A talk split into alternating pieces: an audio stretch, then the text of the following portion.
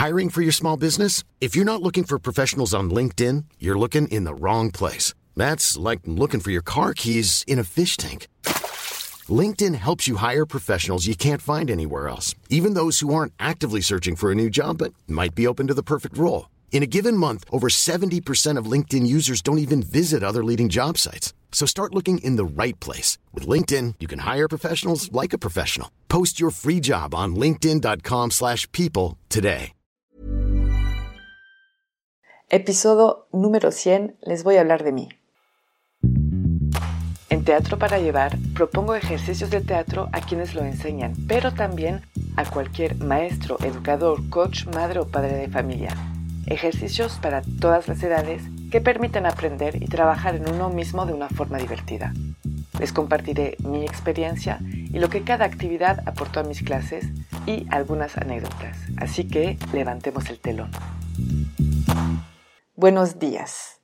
A ver, para este ejercicio número 100 me pregunté qué podía hacer y pues mandé un mensaje a varias personas que me habían escrito en el pasado haciéndome preguntas o pidiéndome consejos sobre qué les gustaría que hable en este episodio, si hay algo en específico. Y pues tuve varias proposiciones. Voy a intentar tomar algunas, no todas, porque si no, no voy a terminar y va a ser un podcast demasiado largo. Pero bueno, voy a, intentar contestar a esas preguntas. Una de ellas es quién soy. Entonces, ah, yo no sé si en el primer episodio lo hablé de mí, tal vez, ya no me acuerdo, ya van 100 episodios, por cierto. Eh, soy francesa, tengo 17 años viviendo en México, por eso seguramente escuchan un acento o escuchan muchos errores que pueda hacer. No puedo hacer la R, la R. Igual, si no se dieron cuenta, pues hagan como que no se dieron cuenta, sigan así.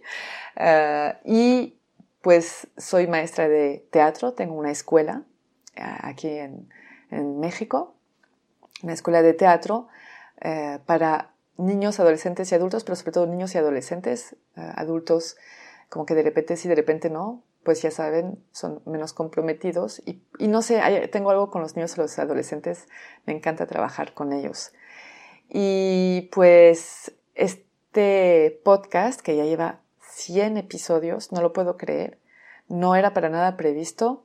Todo empezó en la pandemia porque una amiga mía muy querida eh, me llamó y me dijo, ¿no tienes cosas que pueda hacer con mis hijos en la casa? No sé qué hacer para ocuparlos. Y simplemente le aconsejé ejercicios de teatro, eh, que no es, no es para ser actores, sino que es para divertirse, ¿no? Y, y ella me dijo, ¿por qué no haces un podcast? Y dije, ándale, para que sirva más gente. Y a la base era esa idea. Y después, pues, se fue desarrollando y, y pensé, wow, yo me acuerdo cuántas veces He buscado ejercicios de teatro para inspirarme, para mis clases. Y pensé, bueno, pues voy a intentar hacer un podcast en el que pues sería como a mí me hubiera gustado que sea, ¿no? Y una de esas es las observaciones, no solo describir cómo hacer un, ejercicio, aunque imagino que a veces no debe ser fácil escucharlo y, no sé si entienden todo, siempre tengo esa duda, pienso, ojalá lo entiendan porque no es lo mismo leer y escuchar. Y pues que sirva para maestros de teatro, maestras de teatro, pero no únicamente, también para coach.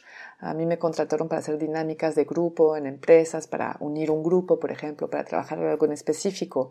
Y lo bueno con el teatro es que se puede trabajar muchas, muchas cosas, ¿no? Muchas emociones eh, y también no solo emociones, o sea, sí, bueno, la diversión, reírse es, es también la alegría es una emoción, pero no solo eso, ¿no?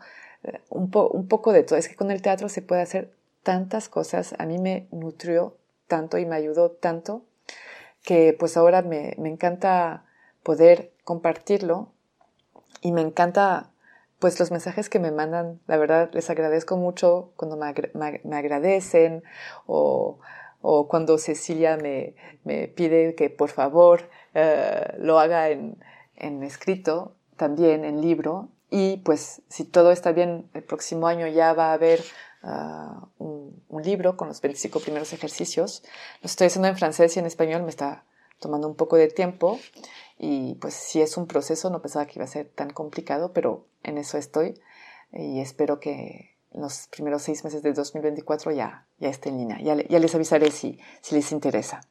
que son, va a ser un libro eh, de ejercicios inspirados en el podcast, de todas formas. Entonces, pues nada, empecé a hacer eh, este podcast. Ahora llegó al 100. No es algo complicado para mí hacerlo en el sentido de que yo doy clases todas las semanas, tengo mi escuela de teatro y me inspiro mucho de lo que hago en mis clases y además cuando tengo un nuevo ejercicio pues lo ejercito con ellos, lo hago con ellos y así pues puedo ver que funciona, que no funciona, lo puedo pulir y lo puedo mejorar y eso me ayuda mucho al momento de eh, compartirles justamente eso. Eh, yo doy clases pues más que nada para para que la gente se conozca más, ah, para que la gente se rete más también. Me encanta que se puedan retar, ah, se diviertan, se vean de otra forma y no tanto para que se vuelvan actores. La verdad que hasta hoy no fue mi propósito. Lo, podría hacer tal vez en algún momento, pero no fue mi propósito. Hay que saber que yo soy terapeuta también. Estudié programación neurolingüística y estudié psicología cognitiva conductual. Entonces, tengo muchas herramientas y las uso también en, mis clases. Muchos me dicen, ah, no, pero tú no das clases de teatro, sino das eh, terapia teatro, ¿no? Y podría ser así porque efectivamente eh, me encanta, pues, cuando estoy en clase, que se me inspire un nuevo ejercicio porque veo que alguien, no sé, está luchando con algo o veo que alguien este, está atorado con algo, entonces voy a inventar en ese momento un ejercicio para poder permitir, no sé si desbloquear, pero por lo menos expresarlo y voy a usar mucho esas herramientas con, con mis alumnos eh, y mis alumnas. Y, y, eso me encanta, me encanta porque también hace que los conozco más, también hace que mi trabajo es más profundo y les tengo que comentar que yo lo que hago es que cada año, para cada grupo que tengo, escribo una obra de teatro. Y yo sé que es de locos, la verdad, sí me toma mucho la cabeza hacer eso. No sé por qué lo hago, soy masoquista, pero eh, el resultado es tan enriquecedor. Eh, todo empezó cuando empecé justamente a dar clases eh, por mi cuenta hace como ocho años y buscaba una obra que montar y buscaba y leía y leía y leía y leía. Y a un momento vi una obra, me encantó, pero no, el desarrollo no me gustó tanto y pensé, bueno, lo voy a escribir. Y a partir de ahí, cada año escribo obras para cada uno de mis grupos. Entonces yo sé que es una chamba enorme, es muchísimo trabajo y además lo que hago es que, bueno, empezamos las clases en septiembre, presentan en junio en general y de septiembre a enero pues tengo un grupo, a veces unos salen, otros entran, no tanto movimiento, pero sí puede haber y a partir de enero ya les digo, los que se quieren quedar se tienen que quedar y los que van a entrar ya no pueden entrar porque voy a escribir una obra con los que tengo ahí y voy a usar los temas que veo que, que les mueve, uh, que los escucho en improvisaciones, ¿no? Y, y, las pláticas también que tenemos. Me encanta crear una relación de confianza en la que pueden hablar de lo que quieran sin tabú. Entonces veo los temas que los mueve y voy a escribir una obra sobre ese tema o esos temas, puedo mezclar, y son obras en las que tienen un mensaje fuerte, aunque uso siempre el humor, siempre hay que reírse y, así es como, como monto obras con ellos. Tengo también, pues me gusta, mm, ¿cómo decir? Que todos tengan un, papel algo importante. Yo sé que a veces no es posible, hay más personajes más fuertes que otros, pero sí que sea un personaje para cada quien. O sea, hago un personaje para cada persona según lo que siento a través de las improvisaciones, de los ejercicios, de las clases que deben de trabajar en ese momento. Si, por ejemplo, tienen la autoestima un poco baja, entonces le voy a dar un personaje que la tenga un poco más alta. Uh, los voy a retar muchísimo. Mm, para mí es muy importante que no haya juicio dentro de mi salón entre ellos, ni conmigo. De hecho, también se burlan de mí. Les gusta mucho reírse de mí. Y que haya eso, ¿no? Que somos un equipo, que haya confianza. Y yo siento que esos ejercicios me ayudan mucho a eso. Me ayudan mucho, mucho a eso.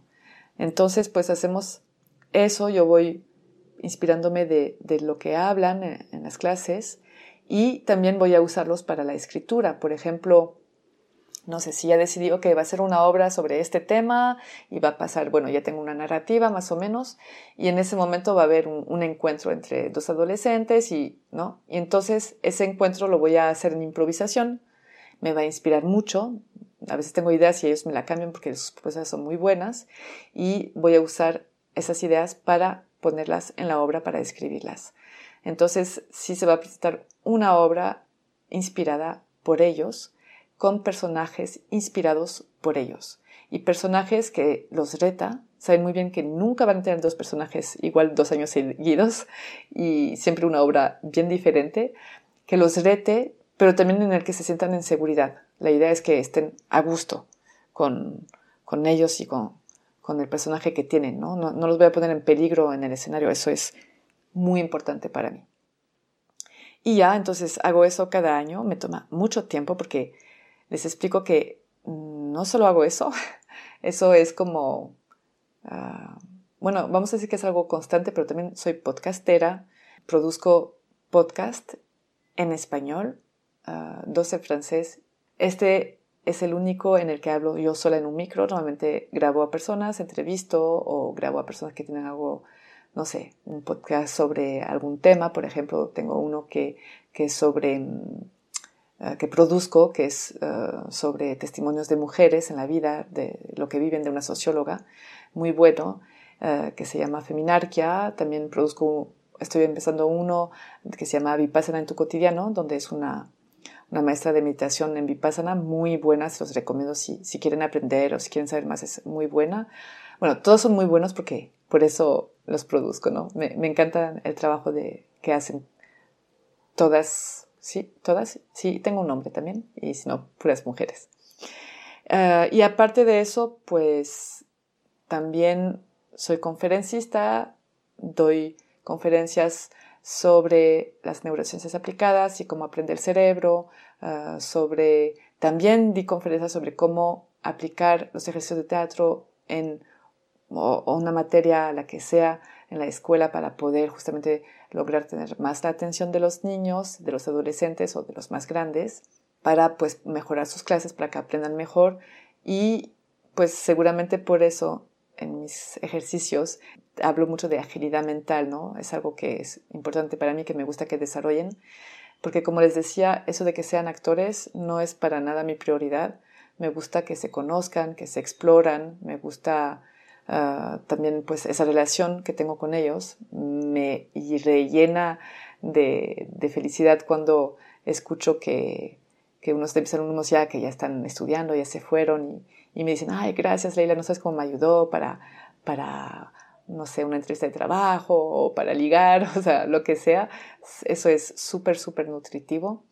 Y, y, pues los temas también que abordamos en, en el escenario, que ellos hablen de esos temas, que a ellos los mueve, como por ejemplo ah, la igualdad de género, el año pasado fue sobre eso, a través de una comedia, ah, también sobre el amor de los adolescentes, el amor hoy en día, cómo es, cómo lo ven, ¿no?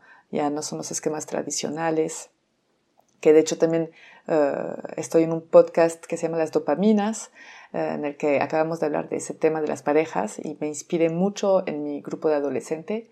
Y bueno, así vamos hablando de muchos temas en el escenario y con el gran orgullo de que cuando presentan tienen un público fuera de su familia y de sus papás, que digo, también lo valoro, pero se me hace genial porque lo, van a ver a, ese grupo que, que, cada año hacen una nueva propuesta, que cada año hablan de ellos. Muchos dicen, wow, qué loco um, ver adolescentes hablar así, porque en la vida los adultos quieren que hablen los adolescentes, los adolescentes, por ejemplo, no quieren hablar, ¿no? Y ahí pues lo expresan en el escenario y, pues nada, todo eso me hace a mí muy, muy feliz. alguien me preguntó si podía hablar del hecho de que estos ejercicios funcionan no solo para el teatro, y sí eh, funciona para, para enseñar casi cualquier materia, la verdad, en la escuela. Funciona para Yo en los cumpleaños siempre tengo a los niños alrededor de mí y les encanta porque les hago hacer ejercicios para divertirse, funciona para romper el hielo. A mí me pasó en, en grupos con personas donde pues, era medio incómodo o nadie se hablaba de usarlo sutilmente, obviamente, ¿no? No les voy a decir que me actué en un gallo así a la primera, pero sí lo usé para romper el hielo, lo usé para dinámicas de grupo, también lo usé en coaching. Uh, es algo que, uso mucho y es algo que además cuando veo cómo funciona con los niños y los adolescentes, los adultos también, repito, pero eh, siempre me voy a concentrar más en ellos, pues es impresionante cómo van también evolucionando y cómo el teatro ayuda a autoconocerse y a evolucionar. La verdad que a mí siempre, siempre me sorprende. Y sí hago muchas otras cosas fuera del teatro, pero pues el teatro me metí cuando tenía seis años y, y, no me soltó. Todas las veces que yo solté teatro en mi vida, siempre me regresó, siempre me jaló siempre me invitaron, estudié también en algún momento en, París, eh, estuve en escuelas de teatro, pero siempre había algo que me jalaba hacia el teatro. Y lo vi como algo paralelo a mi vida, el teatro, no sé por qué, como, ah, sí, ah, sí doy clases, ah, sí hago teatro, ah, sí escribo obras, ah, sí monto obras. Eh, y con esa creencia limitante de que es difícil vivir de eso, ¿no? Y seguro que muchos me entenderán. Y hoy en día ya tengo el valor de decir, no, sí es mi, es mi actividad principal. O sea, tal vez es la actividad que más me aporta. Em, me encanta dar conferencias, por ejemplo, me encanta porque también es una forma de enseñanza, pero dura una hora y, y tener un seguimiento con un grupo, mm, para mí es muy importante que el grupo sea unido, que no se juzgue entre ellos, que, que al contrario se empujen, ¿no? que se valoren, que se motiven entre ellos y que hagamos equipo, para mí es bien importante. Y de hecho, muchos de los ejercicios que propongo, muchos, cuando los inventé, era pensando cómo puedo hacer para que este grupo sea más unido y sería juntos, ¿no? Obviamente hay ejercicios que son clásicos de teatro, obviamente me inspiré de muchos ejercicios, eh, de hecho me encanta crear variantes, eso es algo que, les propongo una o dos en cada, en cada podcast, pero invento muchas, me hace mucho reír. Y de repente también, pues, les, les pido a ellos que, que inventen algo que es más complicado, pero ¿por qué no? Yo, por ejemplo, propongo el principio y ellos lo terminan, ¿no? O pueden modificar, o bueno, hay mil formas, mil formas de, de crear un ejercicio. También me preguntaron cómo hago o cómo preparo una clase de teatro. Y sí en los libros hay, explican, hay muchos libros que dicen, ah, pues primero haces esto, después esto, después esto. Yo la verdad que no tengo regla. Claro, si es la primera clase, a hacer un ejercicio eh, convivial en el que se presentan, chistoso, y me voy a tardar un poco, me voy a tardar varias clases para ver hasta dónde pueden ir. No los voy a poner en riesgo, no quiero que se sientan avergonzados porque si no se van a, a bloquear, no van a poder avanzar. Y Después, pues ya voy moldeando mis clases también según mis, mis grupos. Siempre preparo una clase antes. Nunca la hago como la preparé. Nunca cero. Puedo preparar, no sé, seis ejercicios y igual hago solo uno o ni siquiera y ya en el momento, según el ambiente, según el, el ánimo de cada uno o cada una, eh, me va a salir, me, me va a ocurrir algo y lo voy a cambiar. Entonces, eso de preparar mucho. Es bueno tener una base por si acaso, por si, no sé, eh, si el grupo no está muy animado, por ejemplo, ay, pues me gusta hacer algo que, que, los ponga más vivos, ¿no? Que haya, por ejemplo, competición entre ellos. Eso siempre los, los despierta, ¿no? Y como les decía, uh, una de mis especialidades es la neurosis aplicada en el aprendizaje, en la educación. Entonces también voy a usar mucho eso. Son herramientas que me ayudan mucho al momento de, de crear ejercicios sobre cómo funciona el cerebro, ¿no? Quiero su atención, ¿cómo hago? ¿no? Eh, quiero saber cómo aprende esa persona. Voy a hacer un ejercicio para ver cómo aprende, porque después, al momento de montar una obra, pues siempre ayuda. También ayuda cuando hablo con los papás, les digo, mira, tu hijo aprende mejor así o asá, o tu hijo pues tiene algo con la autoestima, si veo que el papá está abierto o la mamá, pues que decirles, ¿no? Pues cuidado con eso, ¿no? Sí, sí me ha pasado porque en el teatro se puede ver un montón de cosas. Ellos piensan que están jugando y yo sí leo a través de sus propuestas muchas cosas. Entonces es algo que, que me gusta hacer con ellos, la verdad. ¿Qué más? ¿Qué más? Me pidieron también de hablar de, de la voz. Ah, no voy a poder contestar a todas las preguntas, pero ah, el de la voz me gustó porque, porque para mí la voz es bien importante cuando monto obras. Muchas veces en los ensayos cierro los ojos. El oído es un sentido muy especial y que valoro mucho ah, porque nos pone en un ambiente enseguida, ¿no? Enseguida, en menos de un segundo, un tono, un silencio, un ritmo en la voz. Todo es bien importante. No hago muchos ejercicios, no propongo mucho en el podcast sobre la voz y sobre también la expresión corporal. Ah, no sé por qué no, no, no propongo ejercicios así tal cual para eso, porque dentro de los ejercicios voy a trabajar la voz y la, corporalidad de todas formas, la mayoría de las veces. Entonces, hacer uno solo para eso, yo mm, pienso siempre en cómo hacerlo divertido. O sea, la mayoría de mis ejercicios nos divertimos mucho, me encanta reírme a mí. Ah, de hecho, por eso también me gusta escribir obras, porque pues si puedo además reírme en mis obras, mejor, ¿no? Entonces, claro, pues si hago temas que me hacen reír, es más fácil. Eh, y, y sí, la voz, súper, súper importante, súper importante. También confiar en ellos y decirles, a ver, ¿tú cómo crees, no? ¿Cómo, cómo podría ser diferente? Porque ellos se dan cuenta al final de, de todo cómo hacer las cosas, ¿no? Si, si se les cuestiona, saben y me gusta también ponerme a veces en un lugar donde no soy la maestra, donde ellos también tengan su voz, algo que decir, y, eso hace que tenemos un, buen equilibrio. Ah, y pues ya, yo creo que, ah, no sé si hay más que, que quieran saber, por favor no duden, si tienen preguntas, me pueden escribir a través de la cuenta Instagram, Teatro para Llevar. Ahí me pueden hacer las preguntas que quieran. Yo siempre feliz de contestarles. Gracias por todos los mensajes que recibo de agradecimiento y no sé qué gusto me da. Me da siempre ganas de, continuar con esta experiencia, esta aventura. Cecilia, una de las audit ah, ¿cómo se dice? auditrices, bueno, una de las que escuchan el podcast, me pidió, eh, me insistió, y otros también, pero Cecilia más, de hacer un libro. Entonces, como les dije, espero que, que salga. Me estoy tardando un poco, tengo otros proyectos en paralelo, así que es un poco costoso, pero ahí voy, ahí voy. y pues nada, mm, también tengo obras de teatro que he escrito, como les dije, entonces si necesitan obras, yo feliz de compartir mis textos con mucho gusto. depende de qué necesitan, obviamente, pero no duden en escribirme. Ah, gracias por, por escuchar este podcast. Espero que les aporte, que realmente es lo que, lo que más quiero. Y pues como siempre les digo hasta muy pronto.